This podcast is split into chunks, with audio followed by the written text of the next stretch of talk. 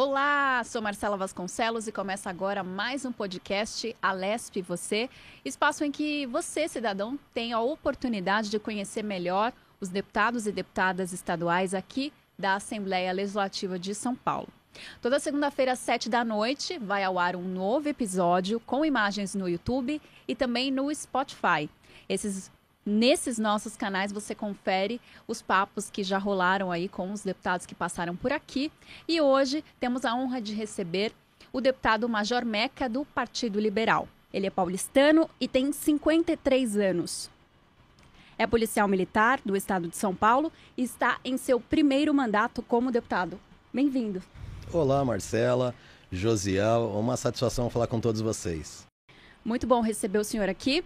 Atualmente, o deputado, é, como eu disse, está no seu primeiro mandato. Ele é tenente-coronel, mas a gente conhece como Major Meca, e ele vai explicar um pouquinho é, o que, que são essas patentes, né, para quem não conhece, é, a corporação, a Polícia Militar. É, mas já atuou no batalhão de choque da ROCAM, rondas ostensivas com apoio de motocicleta, na rota em diversos batalhões na área metropolitana da cidade, no BAEP, o Batalhão de Ações Especiais, foi comandante da Escola de Formação dos Oficiais e Chefes de Procedimentos Operacionais da Academia da Polícia Militar do Barro Branco. Trajetória longa, né, Foi, deputado? Foi, Marcela, 31 anos trabalhando na Polícia Militar, servindo o povo de São Paulo. Muito bem. Como é que é essa história? Tenente coronel, major? Conta um pouco pra gente, deputado. Sim, é que eu sou tenente coronel veterano. É, sou da reserva hoje, mas eu fiquei muito conhecido como major né, durante a minha atuação no 4 Batalhão de Ações Especiais na Zona Leste de São Paulo. Eu comandei esse batalhão por um ano e meio e foram diversas operações, é, ações diuturnas que tiveram grandes repercussões né, no, na cidade de São Paulo, no estado de São Paulo inteiro. E então eu saí candidato como Major Meca e obtive 131.531 votos. Fui o 12º deputado mais votado aqui da casa, e isso é resultado do reconhecimento das pessoas por esse serviço, né? não só meu, mas de todos os meus irmãos de farda ao povo do nosso estado. Perfeito. Como é que surgiu essa história de entrar para a vida pública? O senhor que foi um servidor, é um servidor público, né? Serviu a corporação a Polícia Militar em, diversas, em diversos segmentos, né? É, decide vir para a vida pública é, e entrar na, na carreira como deputado estadual. E o senhor tem é, uma fala muito forte em relação à defesa da segurança pública, porque conhece. Como é que surge isso na sua vida? Olha, Marcela, eu tenho uma honra muito grande em ser policial, em ser funcionário público, né? Aquela pessoa que trabalha para servir as pessoas. E ao longo desses 31 anos de serviços prestados, é, eu me deparei com uma ausência muito grande de políticas públicas, não só as polícias, né, a segurança pública. Ao longo de, de décadas, eu acompanhei o crime ocupando um espaço muito grande né, na nossa sociedade, as facções criminosas, o crime organizado tomando cada vez mais força. E tudo isso pelo abandono né, das polícias, como eu acabei de citar. Há mais de 30 anos que não há políticas públicas sérias que realmente proporcionam condições para o policial, para o operador de segurança defender a sociedade. Uhum. Então, é, isso me trouxe para a política para procurar é, contribuir na construção dessas políticas públicas. Mas, infelizmente, nesses três anos e dois meses que eu estou aqui na Assembleia Legislativa, eu me deparei com uma dificuldade muito grande. É uma política no estado de São Paulo muito aparelhada, onde um partido só né, ele manda e desmanda não só no executivo, como também aqui no legislativo. E, e isso tudo né, me dá muita força, muita energia para lutar, né, para trabalhar, para mudar a situação principalmente da segurança no estado de São Paulo. Mas eu também, como policial, tenho que complementar que eu conheço, a, a gente conhece por constatação a situação e as dificuldades na saúde, porque nós sempre estávamos socorrendo pessoas a hospitais públicos. Na educação, a mesma coisa, nós sempre tivemos muito contato com as escolas, porque tem um problema muito grande de crime praticado nas imediações de escolas, tráfico de drogas, roubo, dentro das escolas também. Então, nós sempre tivemos muito contato com diretores e com professores. E foi isso que me motivou vir para a política. O senhor acredita que a, a polícia militar é, deveria voltar para um papel é, de comunidade? Assim, não estou dizendo que não esteja nesse papel de comunidade, mas você acha que as pessoas perderam esse reconhecimento pelo trabalho que a polícia militar e o policial militar exercem, atuando na comunidade, no segmento escolar? Esse reconhecimento precisa retomar? É, como é que o senhor enxerga isso? Olha, Marcela, a, a própria polícia, nós policiais, sempre estivemos muito próximo da comunidade. E o povo sabe disso. Quando eu falei para você que eu tive 131.531 votos sem recurso e sem tempo de televisão, isso é a resposta do reconhecimento das pessoas ao nosso trabalho. Na rua hoje, quando uma, uma jovem, uma mulher gestante, né, não teve acesso a, a um hospital, a um médico, ela acaba fazendo parto dentro da viatura da Polícia Militar. Eu já fiz parto. Vários policiais militares já realizaram parto. São padrinhos, né, madrinhas uhum. né, de, de crianças é, na, na periferia. Uhum. Então, o povo, ele reconhece esse nosso trabalho. No entanto, o Estado que não reconhece e não valoriza da maneira como deveria fazê-lo. Perfeito. Bom, o senhor citou aí as políticas públicas, a gente vai elencar aqui algumas e gostaria de, de ter aí a palavra do senhor. Projeto de lei de 2021, 369, coloca o programa de proteção ao agente de segurança pública, agente de segurança pública gestante. Você falou da gestante aí, por isso que eu quis fazer esse gancho. Sim. É, como é que é isso, deputado? Como que vem essa proposta aqui para a Assembleia para discutir esse projeto? Essa legislação essa organização de regras em relação à mulher na polícia, mas não é somente na polícia. São todas as funcionárias públicas gestantes. E todas as mulheres merecem respeito né, e, e uma legislação que a proteja. Por exemplo, na Polícia Militar, nós temos vários problemas em relação às policiais quando estão gestantes e após né, o nascimento da criança, porque ela deixa nesse período de fazer o teste de aptidão física. Então, é, isso interfere uhum. na promoção, né? isso interfere é, a questão dela fazer um curso de especialização na polícia, porque ela não pode prestar um concurso interno, porque os concursos internos da polícia exigem é que o policial esteja em dia com seu teste de aptidão física. E ela não está, porque ela estava gestante. Então é preciso de uma regra para que a mulher né, ficou gestante, teve o seu filho, ela não tenha prejuízo na sua carreira. Ela não tenha prejuízo na sua rotina de trabalho. Eu cito um exemplo de uma policial que no nosso gabinete nós tentamos ajudá-la. Ela servia aqui na capital e morava no litoral. Nós insistentemente tentamos fazer com que o comando reconhecesse a situação de dificuldade daquela mulher, daquela policial, e a transferisse lá para o litoral, para que ela estivesse próximo a bebê dela. Porque existe uma rotina de amamentação, de cuidados com a criança. Nós não conseguimos o comando da Polícia Militar não colaborou e não transferiu essa mulher para próximo da casa dela, para que ela dizer... estivesse próxima ao seu bebê. Então, nós precisamos regulamentar isso por lei, para que não haja né, posturas né, de, de comandantes ou de outros gestores em prejuízo do ser humano, em prejuízo da mulher. Então, essa foi a motivação principal desse, dessa, legisla, desse, dessa legislação, que é o PL 369. Perfeito.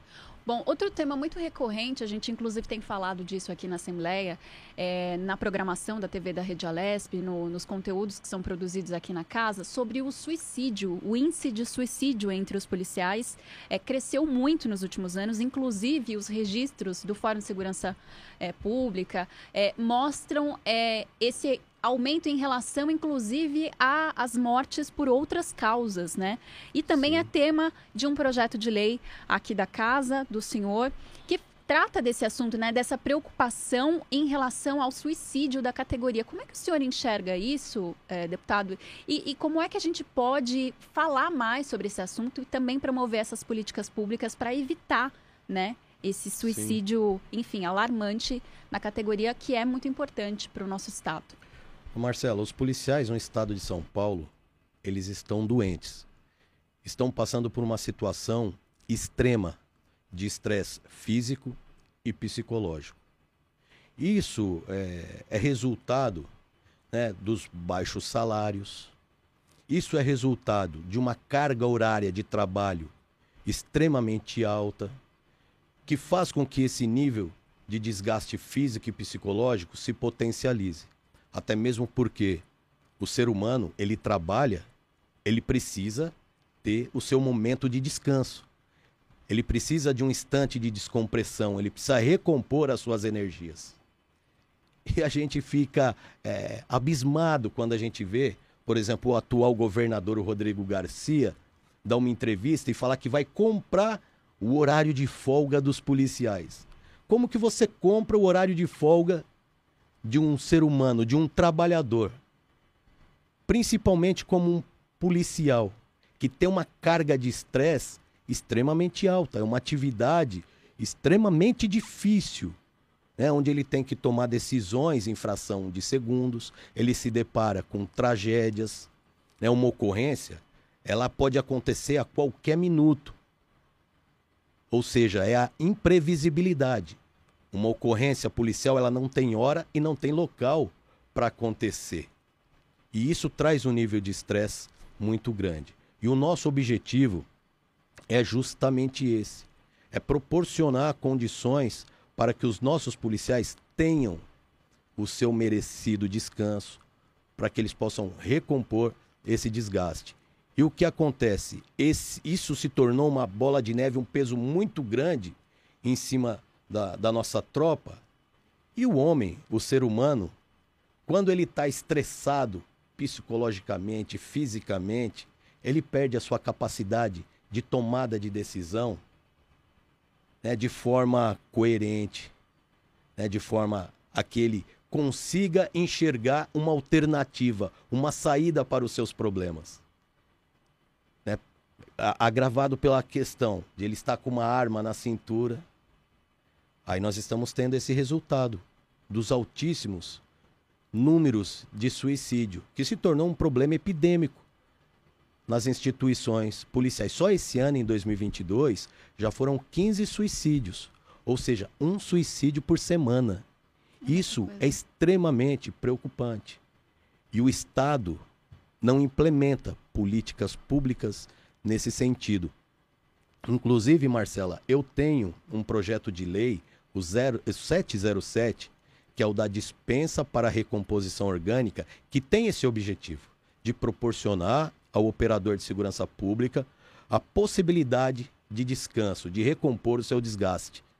Né? E esse projeto, é, após muita articulação com os líderes de bancada, que ele foi aprovado, hum. mas foi vetado pelo então governador senhor Agripino Dória, que foi mais um gesto onde ele virou as costas para os nossos policiais. E é falar da saúde mental, né, deputado? É um tema que a gente tratou bastante na pandemia. A saúde mental dos policiais é importante, né? E o Estado tem que é, ter essa preocupação também em relação a isso, não é, é mesmo? Porque é um agente que está ali a serviço do Exato. povo. Se ele não está bem, ele e... vai ser um, um, homem que a corporação, um homem, uma mulher que a corporação de fato vai perder ali para até que ele se recupere, enfim. Então é importante fazer essa gestão, né, dessa tensão em que o policial militar é colocado à prova todos os dias. E a missão que o policial cumpre, Marcela, ela é importantíssima, porque nós lidamos com os dois maiores valores que a humanidade tem, que é a vida e a liberdade. Quando nós estamos nas ruas, patrulhando, defendendo a vida do cidadão de bem, nós estamos lidando com esses dois bens, vida e liberdade.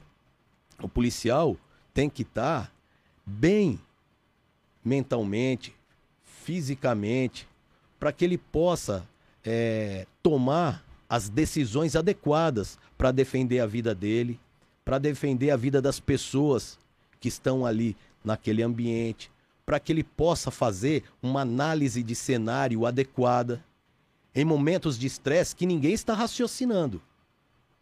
Porque é do ser humano. Quando você aumenta batimento cardíaco, você diminui o seu campo de visão, que a gente chama de visão em túnel. Você enxerga menos, você ouve menos, você tem uma capacidade de raciocínio diminuída por conta do estresse que foi gerado por aquele instante. E o policial, ele tem que ser treinado para nesse momento de estresse, ele tomar a melhor decisão para defender a vida dele e daquelas pessoas que estão envolvidas naquele cenário. Né? E fazer cessar a agressão do criminoso né? de forma calculada, né? de forma a fazer a leitura adequada de todo o cenário. Então, é uma atividade muito importante.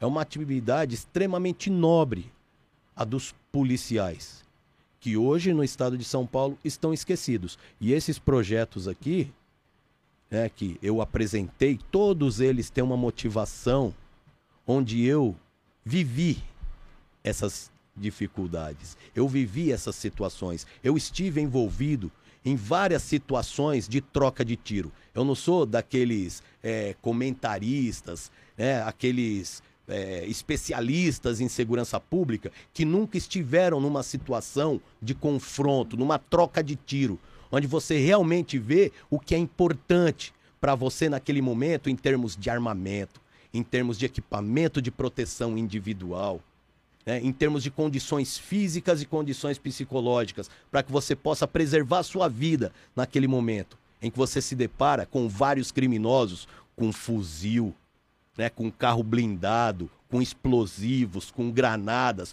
com drone acima da, do teatro de operações, controlando todas as vias de acesso e daí por diante.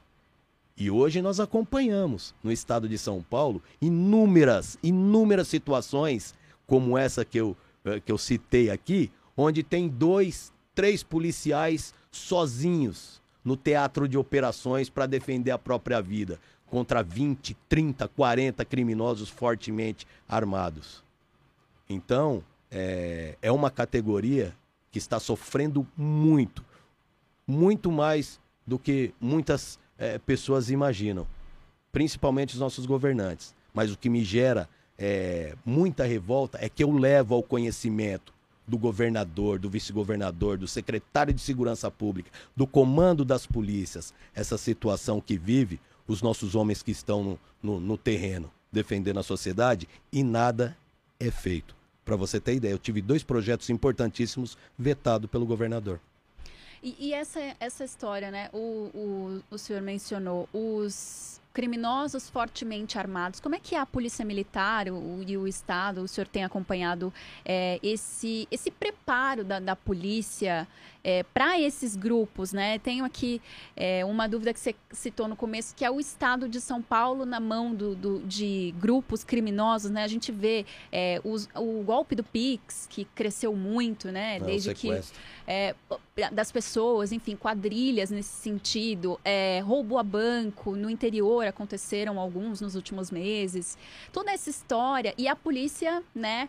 o, a gente fala a corporação, a polícia, mas são homens e mulheres, pais de família, que estão ali no meio do confronto. Como é que a, a nossa polícia está tá sendo é, colocada, né? Está bem preparada, bem equipada? Como é que o senhor tem acompanhado isso e, e, e demonstra é, essa importância da polícia estar preparada para, é, enfim, combater esse tipo de, de, de grandes é, conflitos, enfim? deveria estar preparada, Marcela. Desculpa. Hoje não está. Hoje as polícias do estado de São Paulo não estão preparadas para combater o criminoso que hoje massacra a nossa sociedade, inclusive esses policiais. Olha só, um soldado, ele assume o serviço, vou citar um exemplo, às 6 horas da manhã, uhum. que é o turno matutino, que é das 6 horas da manhã às 18. Aí você pega esse policial, ele assume o serviço sem treinamento algum. Porque os policiais da Rádio Patrulha, que são os policiais que atendem a demanda do 190, que é a chamada de emergência, qualquer cidadão precisa da polícia, 190. Polícia Militar Emergência. Você pega, eles chama a polícia, eles vão enviar uma rádio patrulha para te atender. eu precisei por causa de barulho, deputado. Sim. É uma, eu imagino também, né? Muita perturbação do sossego. Perturbação do sossego. Marcela, você vai no Copom? Por causa do vizinho que gosta de festa. Sim. e aí Marcela, ele passa do limite. você chega no Copom, no centro nosso centro de operações lá, à noite, nos finais de semana, são mais de 500, 600 chamadas para atendimento de perturbação do sossego. Mas olha só, já, já vamos falar disso. Aí o patrulheiro assume o seu turno de serviço. Ele está carregando no corpo mais de 10 quilos de EPI. Colete balístico, cinturão, uma pistola, três carregadores, algema, lanterna. E esse homem está assumindo o turno de serviço sem treinamento algum. Porque hoje na polícia, quem tem treinamento? São as tropas especializadas. Na polícia militar. A rota treina, o BAEP treina, a Força Tática treina. Agora a Rádio Patrulha, que é aquele patrulheiro que dá o primeiro atendimento ao cidadão. É aquele patrulheiro que é, é, é, em 90% das situações é ele que tem o primeiro contato com o criminoso. Ele não recebe treinamento. Ele assume às seis da manhã, Josiel, com mais de 10 quilos de EPI. Muitas vezes, quando ele assume, isso que eu acabei de falar para Marcela.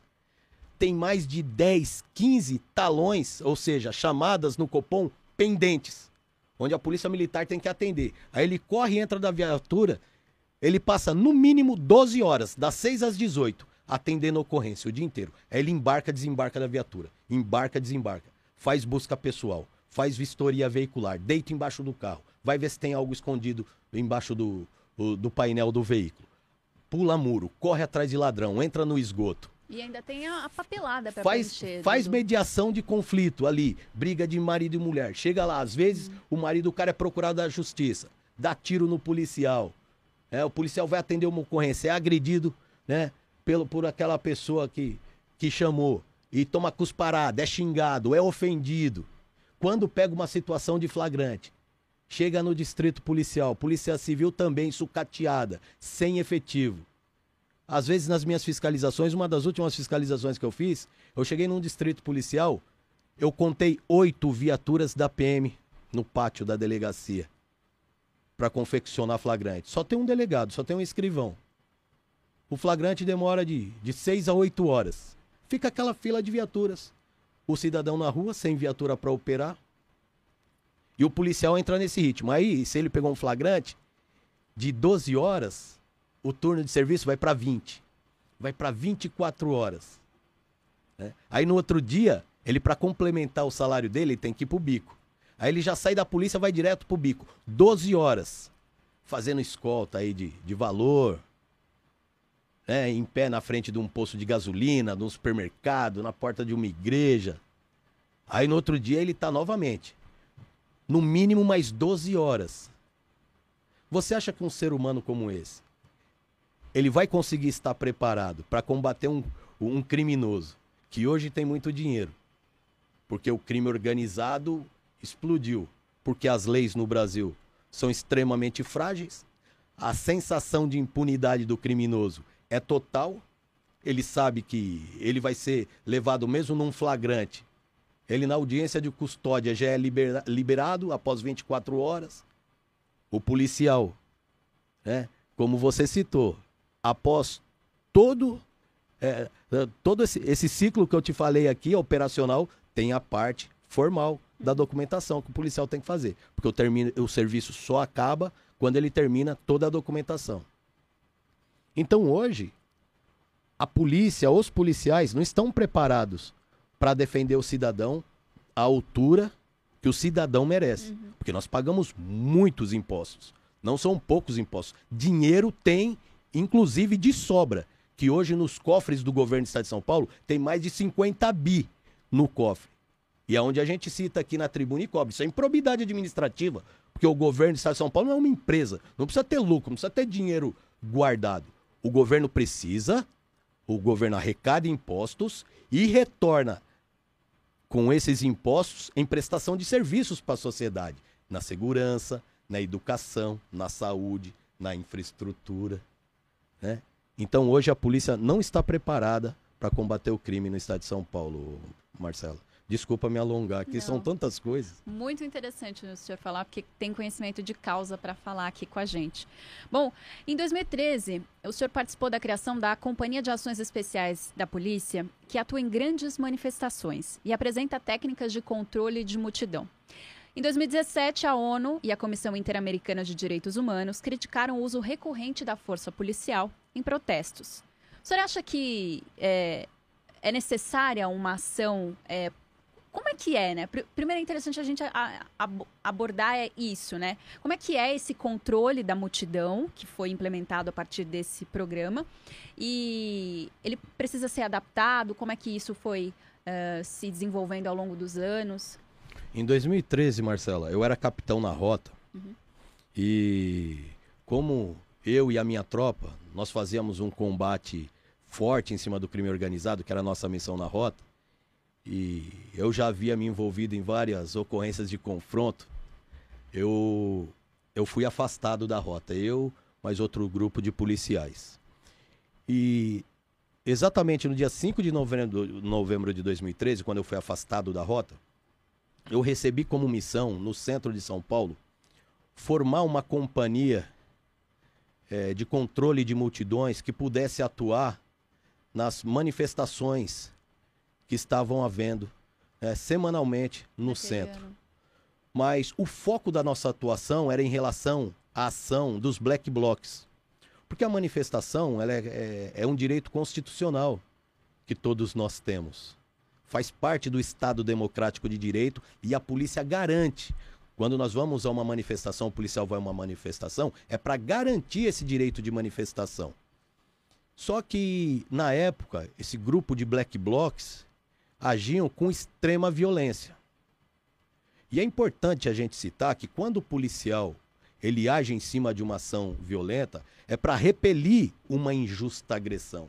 Não é que o policial é violento. Você, para conter uma pessoa violenta, você tem que usar da força necessária para cessar aquela agressão. Agora, não adianta eu pegar um, um, policial, ele ter que atuar num cenário onde tem uma pessoa violenta. Aí eu quero criticar o policial porque ele aplicou uma chave, um mata-leão para imobilizar aquela pessoa. O policial tem que ser treinado para que ele aplique essa chave, né? E ele não use da de uma força excessiva que leve a pessoa ao óbito. É por isso que o policial tem que ser extremamente bem treinado para que ele saiba usar a força, que é um direito dele o Estado dá ao policial o direito do uso da força. Uhum. Quem tem direito de usar a força é a polícia. Não são os cidadãos comuns. Por exemplo, você citou, você fez o 90, você tem problema com perturbação do sossego. Você tem o direito de ir lá chutar a porta né, e fazer com que a lei seja é, cumprida naquele momento. Vontade você tem, mas você não pode. E quem tem a obrigação de fazer isso por você? A polícia. Só que as políticas inclusive, públicas é inclusive, é contra deputado, o policial. Quero parabenizar a viatura que esteve lá e levou a, o equipamento, né? Porque foram sucessivas ocorrências, né? Chamados em relação à mesma pessoa. Eu imagino que isso aconteça com várias pessoas em todo o estado, né? É, essa coisa da perturbação de sossego é muito presente aos fins de semana, com os pancadões e a Polícia Militar sempre atuando dentro das suas possibilidades, né? Esses chamados. É, eu tenho muitas perguntas, deputado, mas o nosso tempo está chegando ao final. Eu e eu acabei não concluindo, né? Sim, Lá da... quero que o senhor conclua, por favor. Que ficou chamado, com, na época ficou conhecido como a Tropa do Braço. Mudou de lá para cá, deputado? É, o senhor não está mais lá, mas como é que foi esse processo que se construiu naquela época é, para conter esses black blocs e como é que postergou o programa? Então, na época, o que aconteceu? É, quando eu fui para lá e eu criei essa tropa, nós focamos no controle de multidão e não no controle de distúrbio civil. Porque como que a polícia estava atuando na época? Tinha manifestação, os black blocs chegavam, agiam é, de forma é, extremamente violenta, tocavam fogo em, em várias coisas, quebravam lojas, produziam uma depredação muito grande no centro de São Paulo, com prejuízo muito grande para iniciativa privada, para donos de loja, banca de jornal, concessionárias, agressão é, a policiais, teve imagem de policiais apanhando, né, sendo agredidos por black blocs, tendo sua arma subtraída. Então, eu, junto com a minha tropa na época, nós criamos procedimento de controle de multidão para conter a ação dos black blocs e permitir uma manifestação segura. É, procedimentos que nós criamos na época, como envelopamento, né, fagocitose, que é uma movimentação de tropa para conter um número grande de pessoas, que não vai dar tempo para eu falar para você, tinha que ser um programa só para isso. Mas, e esse, e o CAEP hoje, que era uma companhia de ações especiais, hoje é o sétimo BAEP. Foi o embrião do BAEP no centro de São Paulo. Muito bom. Bom, o senhor não exerceu um cargo como vereador em uma Câmara Municipal, como geralmente acontece é, entre os, os candidatos, né, que vão sucedendo aí, depois a deputado estadual, federal. Encontrou dificuldades no processo legislativo, deputado, já caminhando aqui para o final? Como é que foi essa adaptação e o balanço que o senhor faz desses quatro, quase quatro anos, né, aqui na Assembleia, recebendo as pessoas, as demandas, não só da Polícia Militar, dos servidores públicos, é, e, e trabalhando, visitando, fiscalizando? Como é que foi, como é que tem sido ainda todo esse processo? Sim, eu entrei, nunca havia trabalhado na política antes, não me fez falta alguma esse tipo de experiência o que me ajudou muito foi realmente eu ter passado 31 anos nas ruas, né, conhecendo a dificuldade das pessoas em relação aos serviços públicos. Então eu entrei aqui com um foco muito grande na construção de projetos e na fiscalização do governo do estado, porque a omissão é algo extremamente grande. É, e a coisa é, é, é muito notória, é muito clara para toda a população que você chega no hospital, não tem médico, não tem equipamento né, para atender a, a população, não tem o número de policiais, o crime aumentando, o número de policiais a cada dia que passa diminui mais. A situação dos policiais é tão difícil que o número de, de pedidos de exoneração só vem aumentando nos últimos anos. Esse ano aqui, mais de 200 policiais militares já pediram exoneração, né, por tamanho descontentamento, não aguentam mais esse tipo de atividade. Então, as minhas fiscalizações aqui são muito intensas, principalmente durante a pandemia, onde eu constatei inúmeras irregularidades. Tenho representações no Ministério Público, na Procuradoria-Geral da República, para que haja responsabilização né, de quem geria o Estado, que foi o senhor Agripino Dória, né, hoje o então governador, o Rodrigo Garcia, todo o seu secretariado, e a nossa luta está somente começando. Nós não desistiremos. Aquele espírito de policial, de servir, de proteger, nós trouxemos para a política. E eu ainda permaneço com esses valores. Eu não me contaminei com os valores da política, que infelizmente muitos chegam aqui e querem servir a si próprio e aqueles que estão ao seu redor e não querem servir a população. Porque há muito tempo que essa casa aqui não é a casa do povo. É a casa daqueles que querem se locupletar do dinheiro do povo. Né? Mas nós vamos trabalhar intensamente para mudar e fazer dessa casa uma casa independente, que realmente represente os anseios da população. Dimas Meca Sampaio, Major Meca, nosso deputado estadual do PL, muito obrigado pela sua presença aqui. Volte mais vezes à TV, Eu a nossa Rede Alesp. Legal. Um grande abraço a todos vocês, a minha melhor continência. Obrigado você que esteve conosco até aqui em mais uma edição do podcast Alesp e você mais que perto juntos. Lembrando que você pode acompanhar os episódios anteriores e também tudo o que acontece aqui no Palácio 9 de Julho através da TV da Rede Alesp, nas redes sociais e também no site. Um abraço forte e até a próxima.